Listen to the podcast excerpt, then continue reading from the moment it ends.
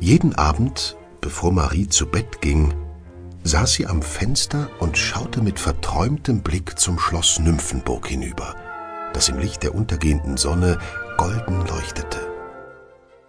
Wasserfontänen, Seen und Kanäle schmückten den Park, und Schwäne glitten wie Könige über das glitzernde Wasser.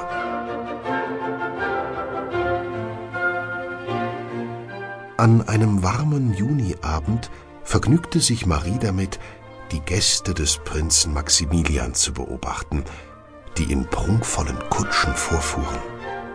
Noch bevor der letzte Gast aus seiner Kutsche stieg, erklang aus den Schlossfenstern Musik, phosphoreszierend wie das Licht des Mondes und betörend wie der Duft von Rosen. Die wunderschönen Töne lockten Marie aus dem Haus. Im Nachthemd überquerte sie den samtweichen Rasen vor dem Eingang zum Schloss, erklomm auf Zehenspitzen die Treppe und spähte durch das Fenster. Die Gäste, aber auch die Gemälde, die Skulpturen und sogar die prachtvollen Lüster schienen wie verzaubert zu lauschen.